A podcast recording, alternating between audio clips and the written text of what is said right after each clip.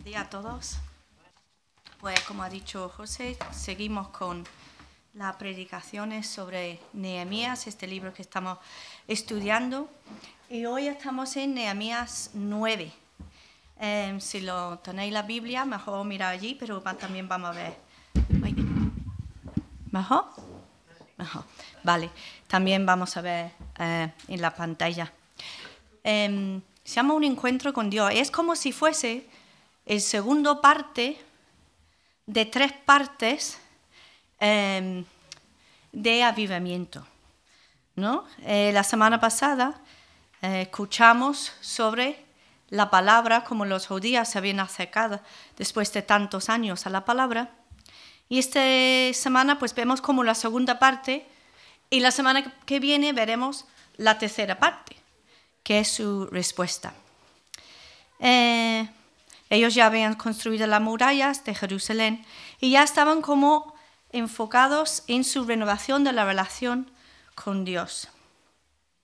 José Daniel nos habló la semana pasada de cómo ellos habían estado horas y horas y horas escuchando la palabra. Y ese encuentro con la palabra la llevaron a cabo durante todos los días, casi tres semanas. Luego pasaba un día allí en medio que no sabemos qué hicieron y vuelven a reunirse en el capítulo 9. Pero en esta ocasión, en vez de que festejan, que celebran, lo que vemos aquí es un culto de adoración, de ayuno, de arrepentimiento, oración, seguido de un pacto. Eh, vamos a ver tres partes principales. Primero, una búsqueda sincera. Luego vemos la oración de corazón, que esta es la parte más grande que tiene bastantes puntos. Y de último, vamos a ver una respuesta de compromiso. Y he sacado unas enseñanzas también. Entonces empezamos con el capítulo 9. El día 24 de ese mes, los israelitas se reunieron para ayunar. Se vistieron de luto y se echaron cenizas sobre la cabeza. Habiéndose separado de los extranjeros, confesaron públicamente sus propios pecados y la maldad de sus antepasados, y asumieron así su responsabilidad. Durante tres horas leyeron el libro de la ley del Señor su Dios, y en las tres horas siguientes le confesaron sus pecados y lo adoraron. Como ellos tenían eh, costumbre en ese tiempo que estaban viviendo, estaban horas y horas de pie leyendo la palabra y orando. Vemos que ayunan, la ropa que se visten es de luto, se echan cenizas a la cabeza y eso son todas señales externas de un compromiso interno. Eso eran señales que ellos querían buscar con intensidad y sin interrupción al Señor. Ellos estaban verdaderamente arrepentidos. Y aquí vemos la importancia de la palabra. Todo empieza por la palabra. Ellos llevan días escuchándola, la ley repetida, eh, comiendo de esa palabra. Pero si os acordáis en el capítulo que vimos la semana pasada, cuando ellas empezaron a llorar, cuando se arrodillaron, Nehemías, Estras y las sacerdotes les dijo, no lloréis ni os pongáis tristes, porque este día ha sido consagrado al Señor vuestro Dios, y celebraron fiesta. Pero ahora sí, en este día, eh, la palabra da lugar a confesión. Los israelitas estaban volviendo a su Dios. La generación que nosotros vemos aquí, ellos habrán escuchado las historias de Moisés, de Abraham. Ellos habrán sentido que eran un pueblo especial, pero ellos no vivían en la palabra, ellos no seguían las leyes. A lo mejor celebraban alguna fiesta o otra cosa. A lo mejor habían escuchado una historia, pero ahora el momento que todo el pueblo estaba volviendo y buscando ese encuentro con Dios. Como dije antes, son seis horas de culto, unos tres leyendo y tres respondiendo confiesan sus pecados, rinden adoración, y alabanza. Y ese doble sentido es la comunicación que siempre ha tenido Dios con su pueblo. Dios los habla por su palabra y nosotros respondemos en oración. Si nosotros no practicamos esas dos cosas, leer la palabra y luego orar, orar y leer, leer, orar, esa comunicación, no puede haber crecimiento espiritual en nuestra vida. Si no practicamos esto en nuestra vida, en nuestra casa, también como iglesia, no vamos a crecer, no va a haber cambio, porque no va a haber ese arrepentimiento genuino. Ellos no eran como nosotros, ellos tenían que leer la palabra escuchando. Había poco, los, levitas tenían que leerlo y el pueblo escuchaba. Nosotros tenemos, tenemos esto en nuestra casa y más de una versión. Nosotros tenemos un privilegio enorme, que cada uno, además, tenemos, todos sabemos leer, podemos coger la palabra, lo podemos escuchar por audio. Tenemos un privilegio enorme. Y la oración que los israelitas van a hacer pone de relieve el radical impacto que la palabra ha hecho en su vida. Nosotros vimos la semana pasada que la palabra nos habla de cómo es Dios, de cómo somos nosotros. Nos hablan del corazón, nos quebranta el corazón, nos enfrenta con nuestro pecado, pero también nos restaura. Y el pueblo ahora se pone a orar. Es la oración más larga que se encuentra en la Biblia. A mí me encantaría mirarlo todo, pero es tan larga que no, no vamos, casi lo hice. Si queréis que estamos aquí tres horas, nos ponemos versículo por versículo, pero no lo vamos a hacer. Es una oración preciosa, es sincera, es poderosa. Sale de un pueblo derrotado, pero de un pueblo que tiene un arrepentimiento sincero y una confianza real en Dios. La oración que, que vamos a ver pone en verdad lo que leemos en 2 Corintios 7:10. La tristeza que proviene de Dios produce al arrepentimiento que lleva a la salvación. La tristeza que proviene de Dios produce el arrepentimiento que lleva a la salvación. Ellos empiezan adorando a Dios como vemos muchas veces en el pueblo de Israel. Si vosotros cogéis las oraciones del pueblo judío, son maravillosas. Empiezan siempre adorando, siempre poniendo a Dios en el sitio que tiene Él. Y luego hablan históricamente, siempre cuentan, si lo veis, cuentan lo que ha hecho Dios en su pueblo, cuentan la historia de Dios con el pueblo de Israel. Y la vaya a ver en casi todas las oraciones que hace los judíos. Dios era su forma de orar. Y yo me pregunto si nosotros siempre empezamos nuestras oraciones con adoración, poniendo a Dios en su sitio y nosotros en el nuestro.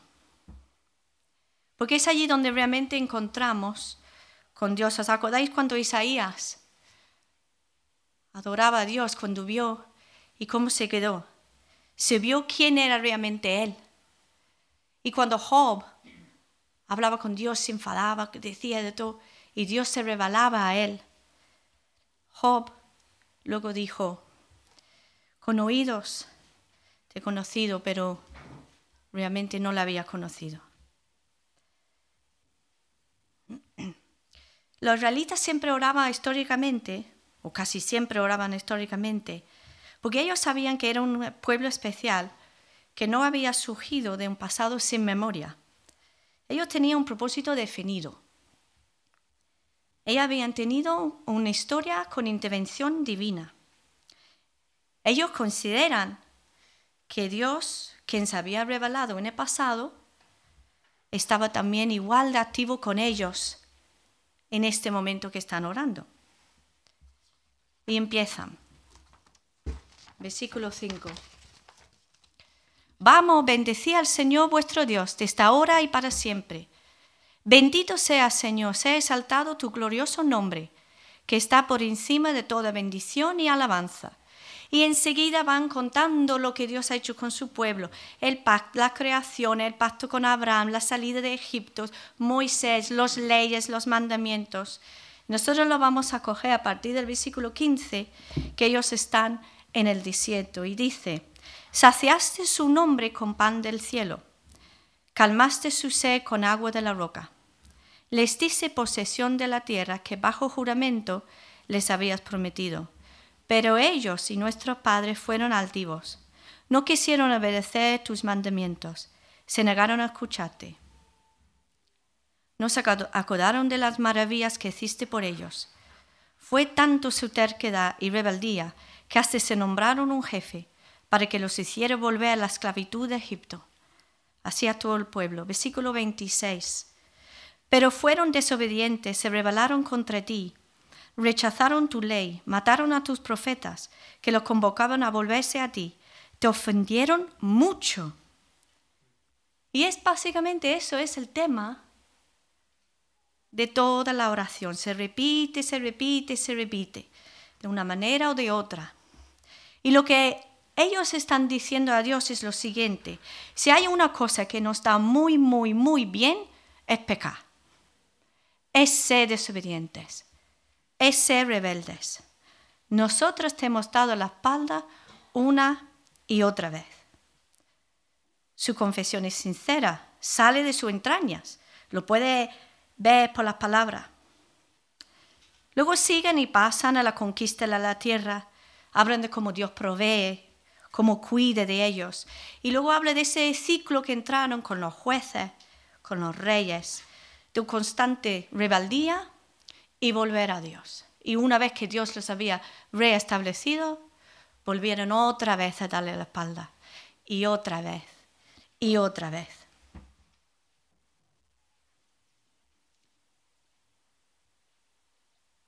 Lo que pasa es que nosotros no podemos mirarnos, mirar desde aquí esta oración y decir nada, porque la verdad que somos iguales somos iguales que ese pueblo. No era solo el problema de los israelitas, aquí se refleja el problema de toda la humanidad, que hemos dado la espalda a Dios muchas veces. ¿Qué dice Romanos 3:23? Porque todos pecaron y están destruidos la gloria de Dios, porque todos pecaron. Pecar, su significado es no dar en la marca, no dar en el blanco. Si yo tengo, por ejemplo, 20 flechas, yo tiro 19, yo no soy muy bueno en puntería. 19 van por ahí el último da justo en el blanco. Yo soy pecadora. Los otros 19, aunque doy uno, aunque doy uno, aunque hago una cosa allí. Si tú tienes 20 y 19 van dentro y uno fuera, no eres. Lo que pasa es que ninguno hemos estado todos en el blanco, ninguno. Es nuestra naturaleza. Somos pecaminosos. Y hoy en día decir eso no nos gusta. Nos da como un poco de cosita, ¿no? Y decir este, la palabra pecado, somos pecadores, somos pecaminosos no está muy moderno ni nos gusta. Pero cuanto más rápido aceptamos esto, mejor. Y cuando entendemos esto, también el mundo tiene sentido, porque todos los problemas que ellos tenían, y si tú miras el mundo de aquí para atrás, no ha cambiado realmente nada. Tenemos los mismos problemas, las mismas luchas las mismas problemas en las relaciones humanas. Cuando entendemos y vemos esto, es más, es más fácil entender cómo funcionan las cosas, cómo funciona el mundo, cuando entendemos que todos, todos hemos pecado. A veces nos sorprendemos, ¿no? Nosotros mismos decimos, ¿cómo puede ser que yo he hecho esto? pero porque nos sorprendemos cuando es en nuestra naturaleza. A veces mis hijos hacen cosas y digo, pero no lo puedo creer que la haya hecho. Y luego pienso, pero claro que la ha hecho. Pecador, no hay otro. Que es así. Hace quizá un mes o algo así, estábamos en el KFC, estábamos allí hablando. Mateo me dice, mira mamá, esos, nombró una nacionalidad, dice, esos que vemos en la tele, dice, son malos mamá. Y yo que me gusta dar una explicación muy larga, no sé qué. Bueno, hijo, es que mira, esas personas de ese país, pues son como tú y yo, pues seguramente que no están de acuerdo con todas las cosas que se están pasando, son como tú, como yo, y en realidad tú puedes hacer cosas bien y cosas mal, y yo puedo hacer cosas bien y cosas más. Todos somos capaces del país que somos de hacer cosas, dando vuelta, vuelta, vuelta. Y mi madre dice, sí mamá, todos somos pecadores. Y a veces damos mil vueltas, pero esa es la realidad. como ese pueblo, ¿cuántas veces, sabiendo nosotros las bendiciones de Dios, hemos alejado de Él? Ese es, dentro de la oración, el primer punto, el fracaso del pueblo. Hemos visto que tiene la palabra, estamos en oración y dentro de la oración vemos el fracaso del pueblo. Pero al otro lado de ese fracaso del pueblo es el perdón de Dios. Ellos están también en su oración, con el tiempo que llevan con la palabra, acordando la fidelidad de Dios y cómo Él reacciona a su pecado. Volvemos al versículo 17. Se, se negaron a escucharte, no se acordaron de las maravillas que hiciste por ellos. Fue tanta su terquedad y rebeldía que hasta se nombraron un jefe para que los hiciera volver a la esclavitud de Egipto. Pero tú no los abandonaste, porque eres Dios perdonador, clemente y compasivo, lento para la ira y grande en amor. Nosotros hemos fallado, están diciendo, pero tú eres Dios. Nosotros hemos pecado, pero tú eres Dios. Si os fijáis, la palabra más bonita de esa oración es pero. Ellos dicen, nosotros hemos hecho eso, nosotros hemos rebelde, pero tú no los abandonaste. Y si vamos a mirar un poquito, mira, el versículo 25, yo lo leo. Al final, comieron y saltaron y engordaron, disfrutaron de tu gran bondad. Y mira lo que hace el pueblo pero fueron desobedientes, se rebelaron contra ti. Rechazaron tu ley, mataron a tus profetas. En el 27 dice que el Señor en tiempo de angustia clamaron a ti y desde el cielo lo escuchaste. Por tu inmensa compasión les enviaste salvadores. El 28, pero en cuanto eran liberados, volvían a hacer lo que te ofende.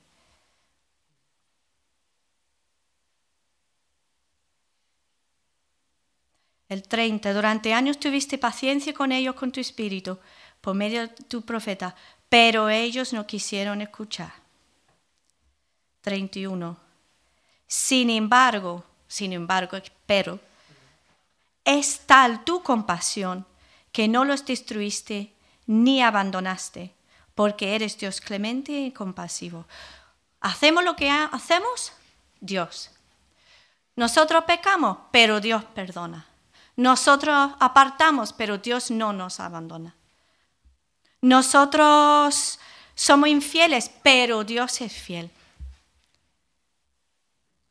Dios era más grande que el fracaso de los judíos y es más grande que nuestro fracaso. Incluso Él había anticipado el fracaso que iban a tener.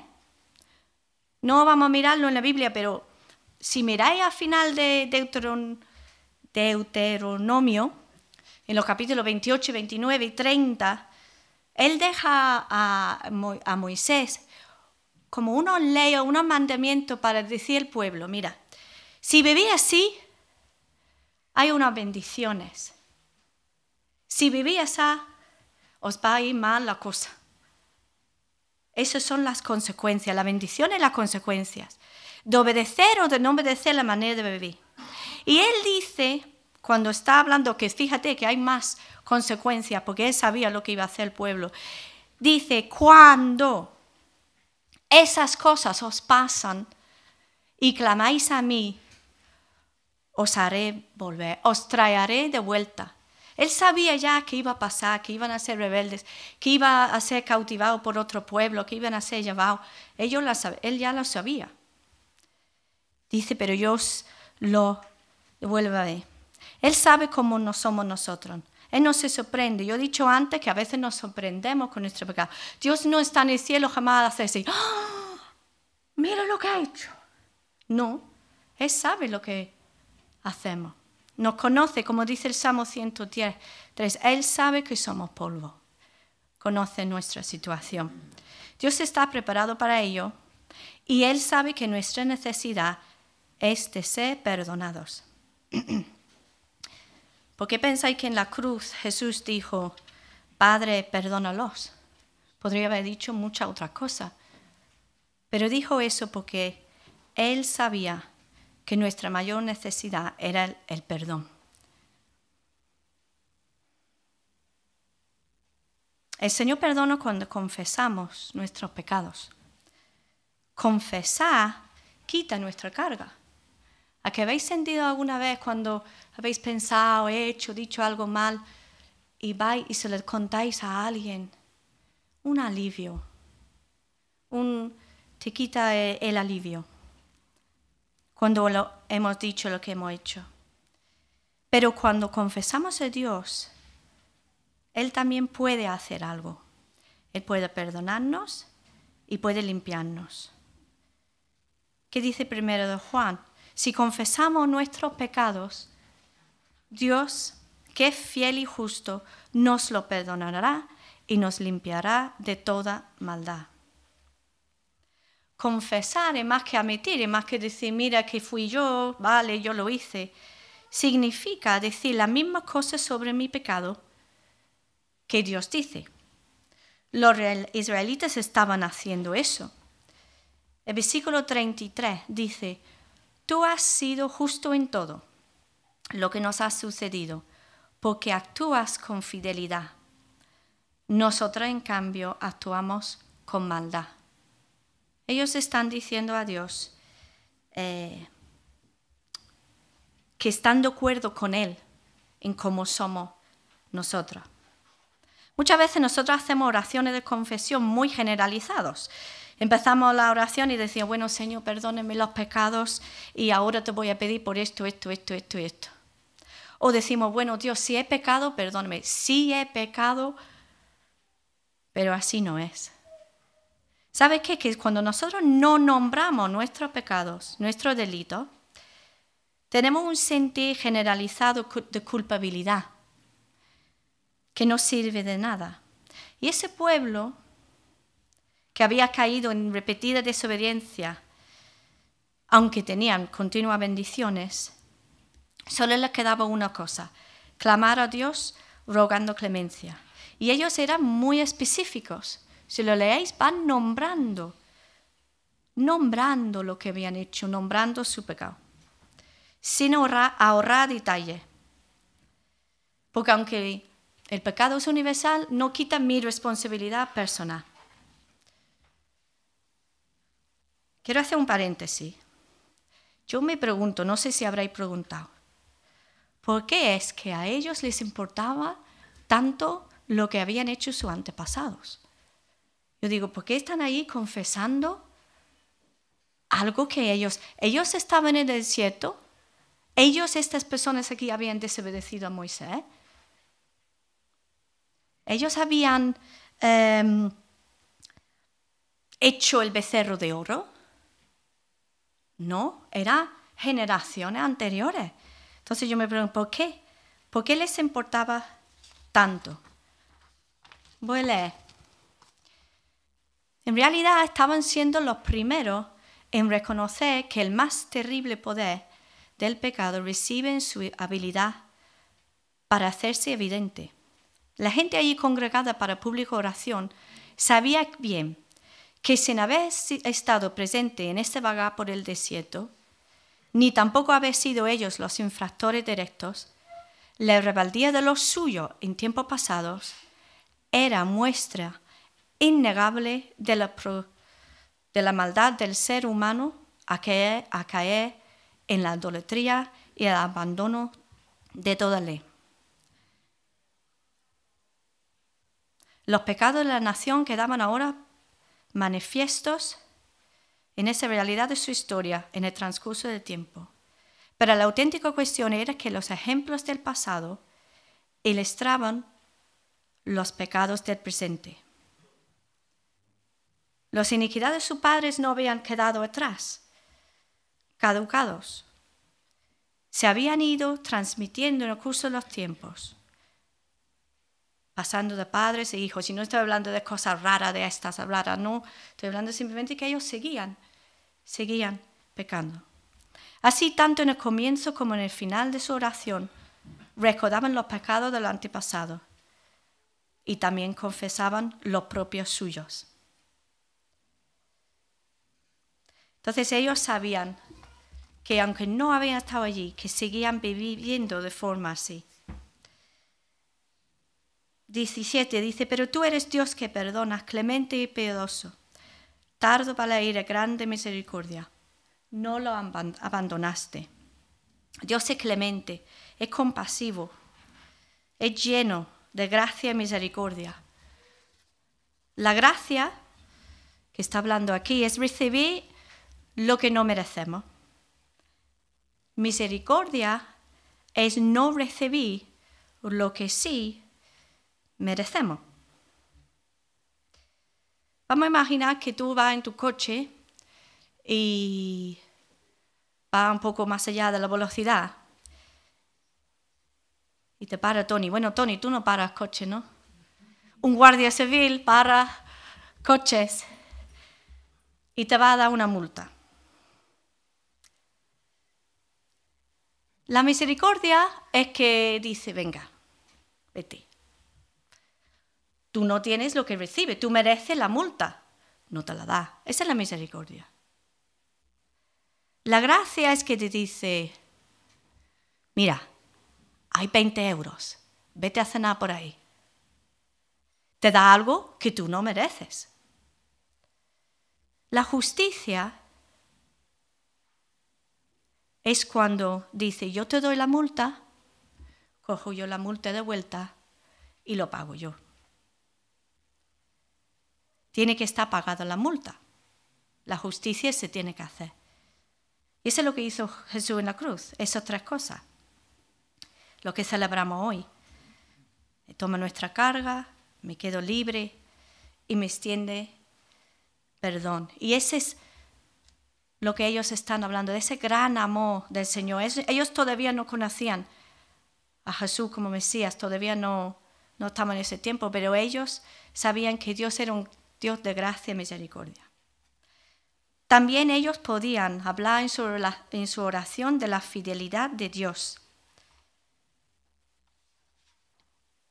Dice, seguimos en el 18. Y a pesar de que se hicieron un becerro de metal fundido, y dijeron, ese es tu Dios que te hizo subir de Egipto, y aunque fueron terribles las ofensas que cometieron, tú no los abandonaste en el desierto porque eres muy compasivo.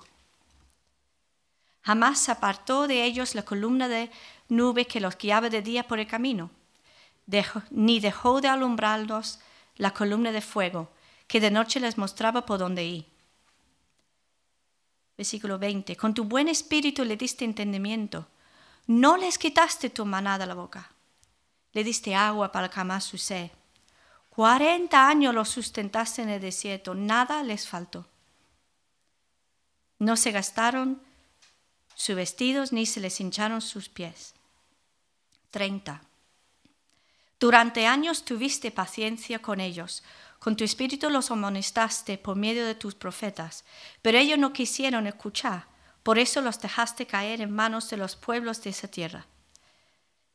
Sin embargo, es tal tu compasión que no los destruiste ni abandonaste, porque eres Dios clemente y compasivo. Dios es fiel.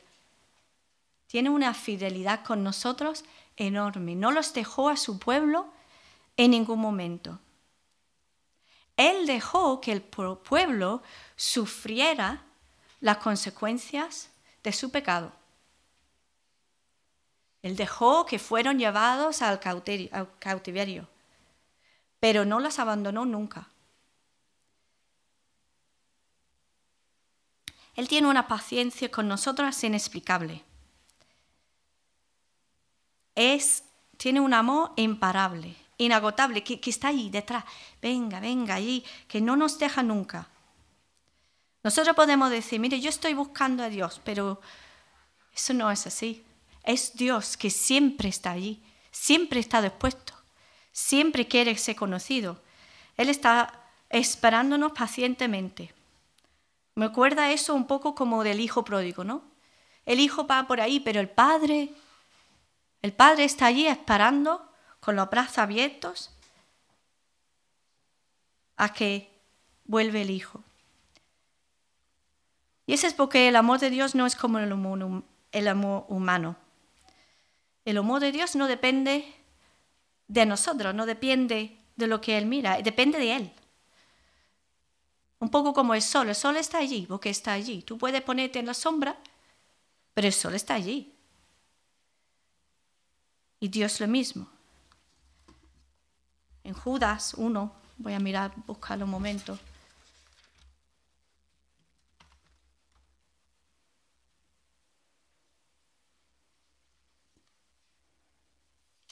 Dice, vosotros, en cambio, querido hermano, manteneros en el amor de Dios, que seguimos en ese amor. Seguimos no quiere decir que, vivimos en amor, quiere decir que, que seguimos donde Dios puede amarnos, donde Dios puede ser fiel con nosotros, donde Dios puede eh, perdonarnos. Entonces hemos visto que el pueblo había fracasado pero Dios es fiel para, perdonar. Y Dios es eh, fiel con su pueblo. Tiene una fidelidad con ellos y con nosotros enorme. Y ya da, cuando llegando al final de la oración, da un giro. Ya no habla de la historia, habla de la situación que están ahora. Versículo 32. Y ahora Dios nuestro, Dios grande, temible y poderoso, que cumples el pacto y eres fiel, no tengas en poco los sufrimientos que han padecido nuestros reyes, gobernantes, sacerdotes y profetas, nuestros padres y todo tu pueblo, desde los reyes de Siria hasta hoy.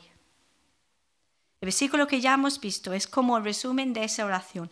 Tú has sido justo en todo lo que nos ha sucedido porque actúas con fidelidad nosotros, en cambio, actuamos con maldad. Están ya en ese momento que hemos visto al principio que decían que confesaban los pecados de su antepasado y los suyos. Están diciendo, nosotros estamos así aquí porque lo merecemos, porque, mm, porque no hay otro, porque tú has hecho que, que es así y nosotros merecemos estar así, por nuestra propia maldad.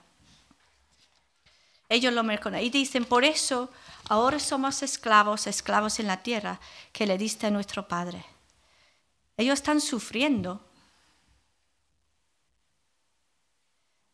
Y dan un clamor a Dios.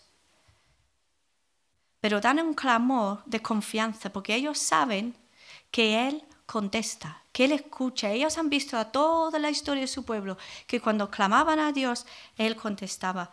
Y ellos no van a decir, a ver, a ver si le vamos a decir otra vez que nos salva, a ver si le vamos a decir otra vez. Y a veces podemos pensar esto, a ver si le vamos a decir otra vez a Dios que, que, que perdón, otra vez que nos restaura, otra vez que nos da otra oportunidad. Pero es que Dios es fiel. Y da otra vez oportunidad. Y ellos no les queda otra que clamar a ti. Como tienen el poder, hacen lo que quieren con nosotros y con nuestro ganado. Grande es nuestra aflicción. Es un clamor sincero. ¿Cuántas veces nosotros clamamos Señor así? Señor, ayúdame. Señor, grande mi, mi aflicción. Señor, estoy lejos de ti, quiero volver a ti. Dame mi hambre de ti. Señor, ayuda a mi familia. Señor, ayúdame con lo que tengo. Con fidelidad que Dios es fiel. Y ellos lo hacían así. Pero dieron también una respuesta.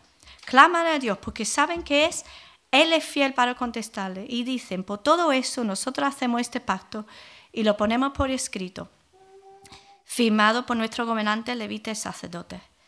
Ahora van a hacer un pacto, que es la tercera parte, que se verá la semana que viene. Antes de que miramos las enseñanzas, vamos a mirar dos términos, el remordimiento y arrepentimiento. Hay una diferencia.